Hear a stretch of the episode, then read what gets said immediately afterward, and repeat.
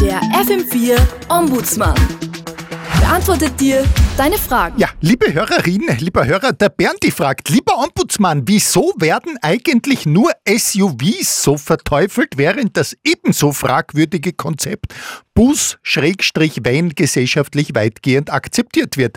Wenn beispielsweise Helikoptereltern ihr Kind täglich mit einem zweieinhalb Tonnen VW California in die zwei Kilometer entfernte Schule bringen, weil sie einmal im Jahr vielleicht etwas transportieren müssen, was nicht in einen normalen Kombi passt. Lieber Bernd, ist so äh, einfach, also oft hilft sich anzuschauen, wer welche Begriffe in welchem Zusammenhang überhaupt verwendet.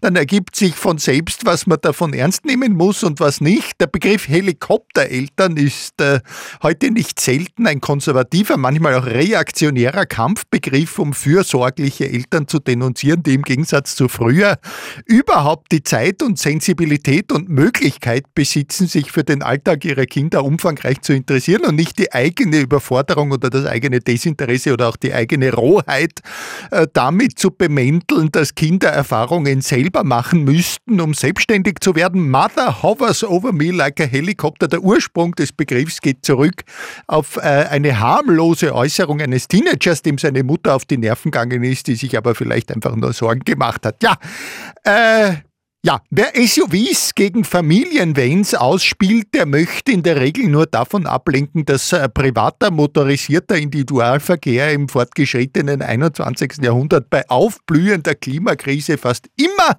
ein obszöner Anachronismus ist, zumal in der Stadt. Aber sowas äh, kannst du meinetwegen mit einem Autolandkanzler plaudern oder einem Innenminister, der für abenteuerliche Urteilssprüche rund um zivilen Ungehorsam sehr, sehr dankbar ist, aber nicht mit, äh, wie sagt man, ah ja, genau, nicht mit mir. Servus!